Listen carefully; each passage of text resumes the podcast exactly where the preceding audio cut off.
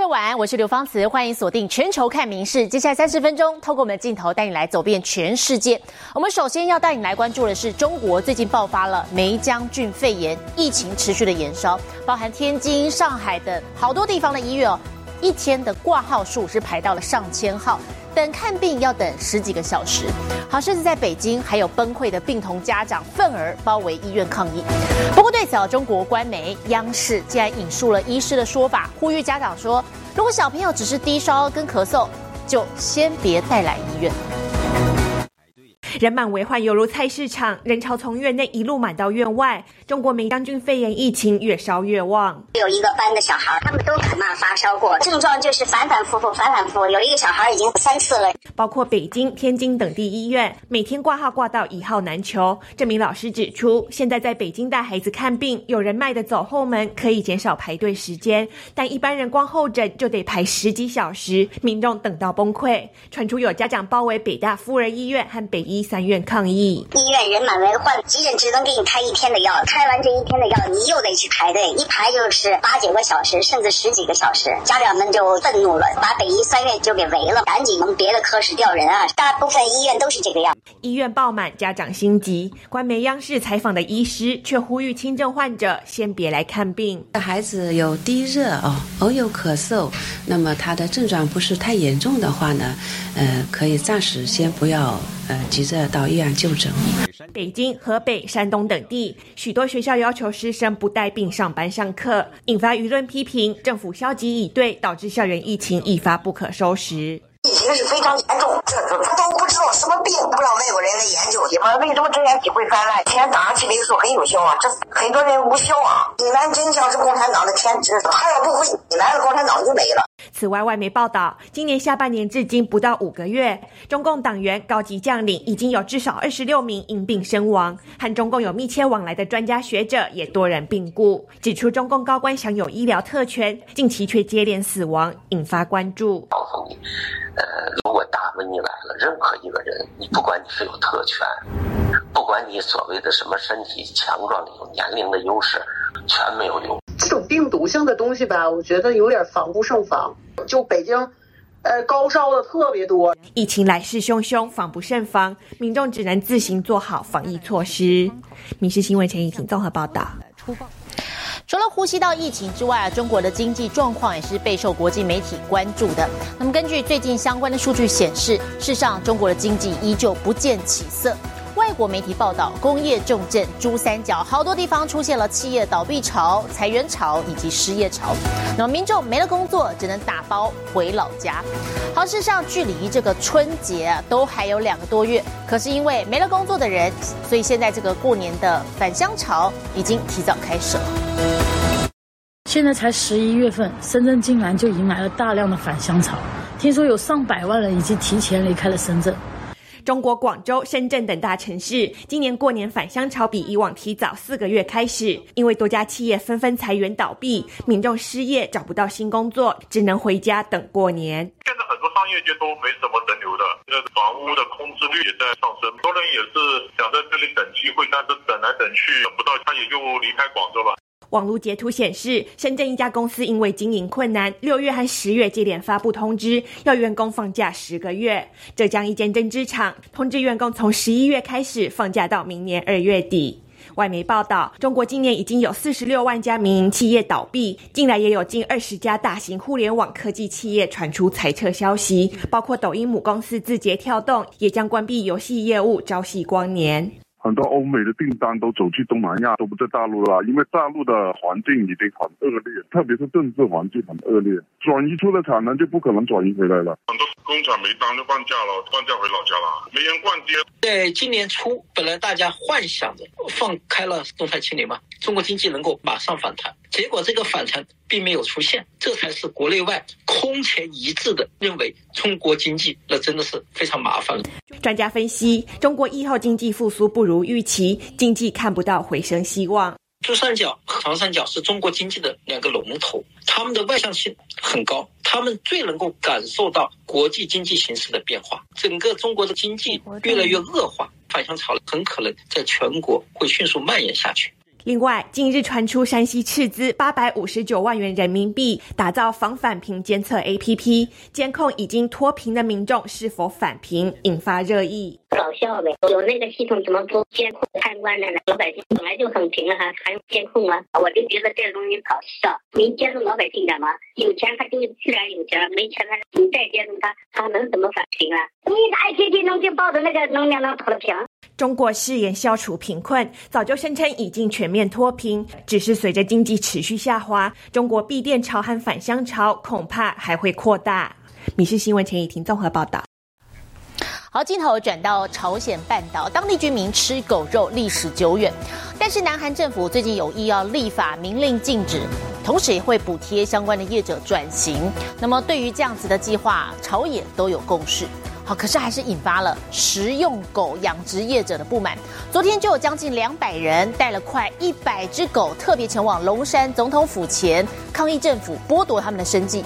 好，甚至这些民众还跟警方爆发了激烈的肢体冲突。南韩总统府前，示威者和警方爆发推挤冲突。他们是来自各地的食用狗养殖业者，因为国会要修法禁吃狗肉，气得带了将近一百只狗来抗议。业者几度放话要把狗群放出来淹没总统府，但是都被警方给挡下。有人推倒围篱试图前进，和警察扭打成一团，混乱中三人被捕。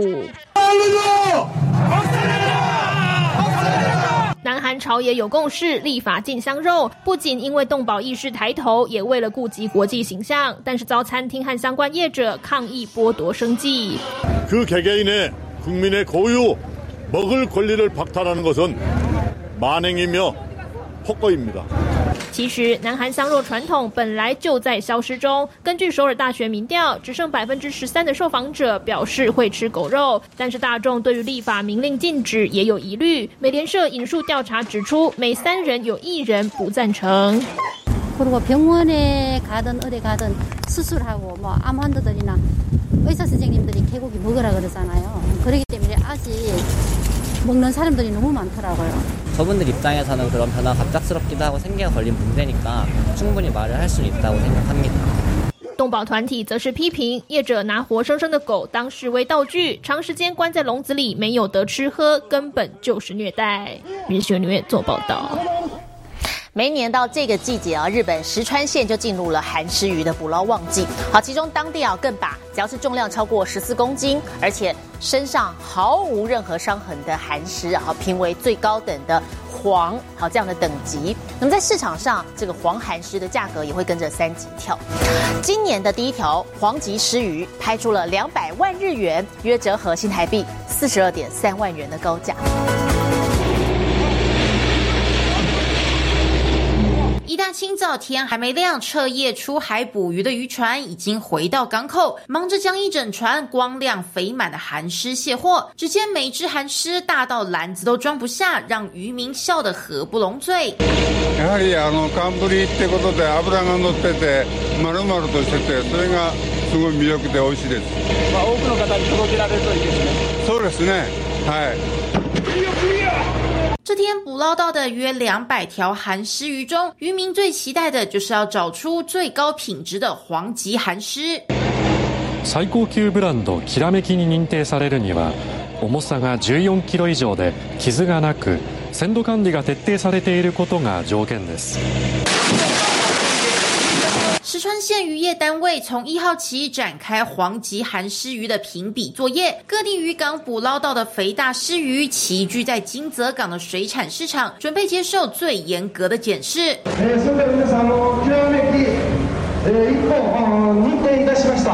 最终是由这条在能登町捕捞到的寒狮，以十五点五公斤、全长九十五公分的巨大身躯，成为石川县今年的首条黄级寒狮鱼。而它在紧接着举行的今年首拍中，更一口气以两百万日元（约台币四十二点三万）的高价被当地的连锁超市业者标下。なんとか落とせてよかったかなっていう感じです。今年第一号ということで特別なブリでもありますし、観光客の方はもちろんですけれども、地元の方にも。 広く食べていただいて、この能登のブリの良さを知っていただきたいなというふうに思っております。 石川县是从去年开始推出这项顶级韩式鱼评比制度，期待能让更多消费者都来品尝当季石川湿鱼的滋味。民事新闻综合报道。 受到零零七电影启发的外形，并且拖了好几年的特斯拉电动皮卡 Cybertruck，好，总算从今天开始交付了。那么车商也特别选在美国德州来举行交车大会。特斯拉执行长马斯克他也趁机一雪前耻哦，再度请来他们的首席设计师来朝向这个电动皮卡车砸棒球，好要来证明他们的车子防弹坚固。二零一九年特斯拉发布会上，首席设计师猛力丢球，想证明电动皮卡 Cybertruck 的防弹玻璃有多么坚固，却当场出糗。不止前座玻璃裂成蜘蛛网状，就连后座玻璃也碎裂，狠狠打脸马斯克。I think it's I think it's our best product. I think it's the most unique thing on the road. And finally, the future will look like the future. 时隔四年，Cybertruck 终于重出江湖，在德州举办交车大会，同时要一雪前耻，原班人马就定位，再度砸球。只是这次砸的不是金属球，而是较轻较软的棒球。果然换球后，球乖乖照计划弹开，马斯克不用再连走。Tougher than bullets, uh, tow pretty much anything, uh, faster than 911.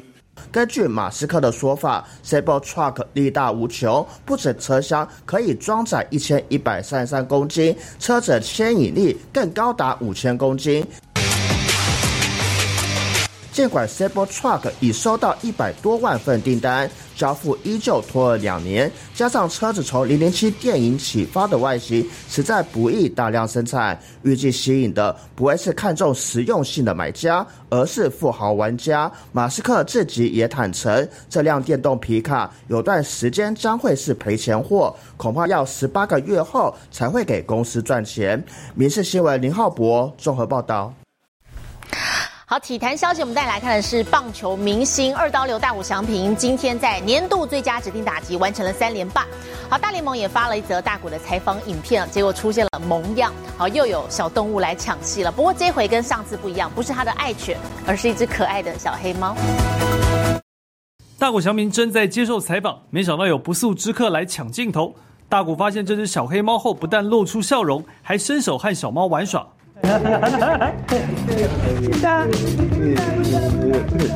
大谷亲切暖心的模样，也在网络上引起球迷热烈关注，同时也把大谷上次得到美联 MVP 时，他和科克尔爱犬击掌庆祝的画面再拿出来讨论。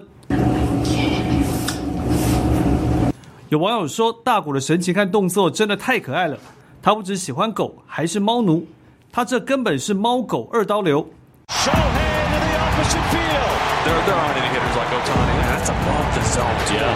大谷翔平在得到指定打击银棒奖和美联 MVP 后，继续获得年度最佳指定打击奖。这是他连续第三年获得这个奖项，也是继红袜名人堂球星 David Ortiz 在2003年之后，首度有球员完成三连霸。另外，即将在美国时间12月3号到6号举行的冬季会议，传出大谷翔平会在这段期间签约。目前，道奇、巨人和小熊得标的机会最大，而大谷加盟新球队，届时将会是轰动体坛的大新闻。明新闻综合报道。好，近年来跑马拉松好像成了一个体坛显学。我们再来看到是非洲阿尔及利亚还举办了一场相当别开生面的沙漠路跑赛。你在参赛过程当中可以看到沙丘、骆驼这些充满异国风情的景象，好，也因此吸引了来自全世界的跑者报名参加。荒漠之中有着可爱骆驼，但怎么有人缓缓走向前来？一场极限越野路跑赛选在北非阿尔及利亚进行，世界各国跑者慕名齐聚，从三十岁到七十岁都有，准备一起跑进沙漠。这项赛事区分为个人赛及四到六人的接力赛，当地政府全程提供参赛者完整后勤支援，不只有专业沙漠跑者前来挑战自我，更让初心跑者能够无后顾之忧，体验特殊的沙漠赛道。穿过沙丘和绿洲小径，在荒漠之中仍然设有补给站，更有专人供给。个人赛跑者最少需跑五十公里，而最高等级的超级越野赛路程长达一百八十公里，小晚赛可要花上三天时间。跑马拉松已非人人能及，如果还要在沙漠完成这项成就，更是难能可贵。对于路跑爱好者来说，到非洲参加一次沙漠路跑，相信也能排上人生清单吧。民事新闻综合报道。克里米亚紧邻着黑海跟亚速海，这个气候是有利于水稻种植的。好，盐田也是当地的特色，特别多产。粉红色的盐，那么这些晶透的粉红色啊，不是人工添加物，而是盐经过高温曝晒内部的藻类所释放的胡萝卜素。艳阳当空，克里米亚制盐业者推出机器，奋力刮刮刮，三两下堆满盐车。拉近看看，晶亮发光的结晶体呈现淡淡的粉红色，不是人工添加，而是矿物累积晒干后形成的天然样貌。颜色来自盐水蒸发后内含藻类释放出的胡萝卜素。Розовый оттенок соль получила за счет водоросли Дунелиэла салина, которая в самые жаркие месяцы, в период, когда происходит садка соли, выбрасывает в качестве защитной реакции на ультрасоленую воду в бассейне большое количество бета-каротина. 盐生杜氏藻常见于海盐田，是一种抗氧化能力强的藻类，借由产出高浓度胡萝卜素来保护自身，是少数能生存在高盐度条件下的生物。也因这些特殊养分制成的产品多元，除了食用，也能做成沐浴 用盐。技术工艺的收集，基于凝胶蒸发。这座盐田与黑海相望，每年最热的时期约八月到十月，收成一次。玫瑰色景观成当地的夏秋特色。明师兄连心综合报道。今天是十二月一号，已经是最后一个月份了，耶诞节的这个脚步也在倒数计时当中。我们接着带你来看到是纽约一年一度的耶诞点灯仪式也登场了。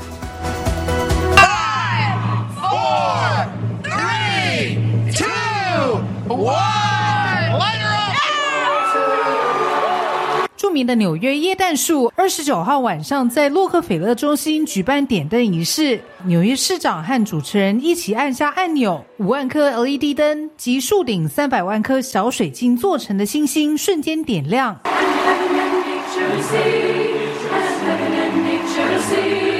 歌手雪儿一袭银白亮片华服，演唱经典耶诞歌曲，炒热现场气氛。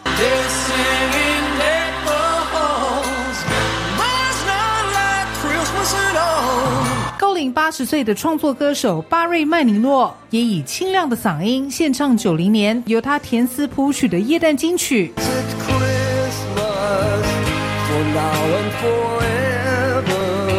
点灯仪式也少不了劲歌热舞，火箭女郎穿上红白条纹的紧身衣，为观众带来百老汇经典舞曲。克菲勒的耶诞点灯仪式已有九十一年历史，仪式全程由电视转播，错过的民众也可以从官方社群平台观赏这场一年一度的耶诞盛事。民事新闻综合报道。好，同样也是浓浓的过节气氛的英国伦敦动物园跟德国的慕尼黑水族馆，也替动物们安排了相关的可爱活动。小手伸进去掏呀掏，将近两百年历史的伦敦动物园提早过夜诞。Christmas has come early to London Zoo, uh, and if it's Christmas at London Zoo, it means it's Christmas for the animals. 成排的椰蛋袜里头藏有小点心，让松鼠猴寻宝。狐獴也有椰蛋礼，拉开小抽屉就能找到奖励。比起这些小可爱，老虎拆礼物可就霸气得多，大掌一挥，连撕带咬，和同伴打闹起来。It's freezing cold today. It's zero degrees, so it really is a reminder that it's Christmas and the animals are having a great day. 不止路上动物，海洋生物也欢喜过耶诞。德国慕尼黑的水族馆派出耶诞老人上演喂食秀，拿出香蕉夹菜。Tiere waren artig. Die haben alle Leckereien bekommen von Nikolaus und seinem Helfer. Und auch in den kommenden Wochen werden unsere Besucher das mal persönlich sehen können. 随着十二月到来，耶诞气氛也越来越浓，动物的可爱互动让年末佳节更增添温馨氛围。明星留言做报道。好，镜头转到日本，近年来啊，当地面临了消费者饮食习惯改变，还有农业人力持续减少的问题。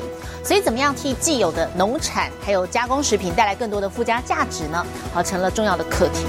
山形县就有青农想到把当地特产的日晒柿饼做成现代人喜爱的果干能量棒。日本山形县的鹤冈一带，当地每逢入秋最知名的特产就是这一颗颗金黄香甜的日晒柿饼。为了让更多人接触柿饼的美味，有大学毕业后返乡的青农便将它制成包装时尚的果干能量棒。昔からあるものを新しい形にこう生まれ変わらせるみたいなところにも面白さを感じていて。 而他特地挑选被太阳晒过头变得太硬的淘汰柿饼，不止制成能量棒后口感不会太过失黏，也帮助农民消化瑕疵品，可说是一举数得。使い道正直ないもんだから自分の方もありがたいし。目前左九间的工坊每月约能产出六千包柿饼能量棒，除了销至东京等地的零售店，也接到香港厂商的洽询，准备进军海外市场。面对日本农业因少子高龄化等问题进入产业关键转捩点，如何提升农产品的附加价值，吸引更多人消费，成为新一代农民的重要功课。民事新闻综合报道。 好，紧接着是国际上详细的天气状况。我们直接把镜头交给 AI 主播敏熙。Hello，大家晚安，我是明视 AI 主播敏熙。二零二三年来到最后一个月了，各地纷纷准备耶诞和跨年的活动，台湾也开始有冬天的感觉了。今天北部和东部整天都会比较凉，迎风面可能有局部大雨。周日至下周一东北季风逐渐减弱，气温才会回升。接下来来看今天的国际气象相关消息。日本气温骤降，东京明治神宫外长达三百公尺的银杏大道也换上了金黄色新装，吸引大批民众前来欣赏。一年一度的神宫外苑银杏季自一九九七年起开始举办，除了美景，大道上还安排了街头表演和美食摊位，成为相当知名的景点。现在来看国际主要城市的温度：东京、大阪、首尔。最低负三度，最高十三度。新加坡、雅加达、河内最低十九度，最高三十三度。吉隆坡、马尼拉、新德里最低十三度，最高三十三度。纽约、洛杉矶、芝加哥最低三度，最高十八度。伦敦、巴黎、莫斯科最低负十七度，最高五度。其他最新国内外消息，请大家持续锁定《民事新闻》。我是敏熙，接下来把现场交给主播。我是刘芳慈，感谢您今天的收听，也请持续收听我们各节 Podcast，带给您最新最及时的新闻。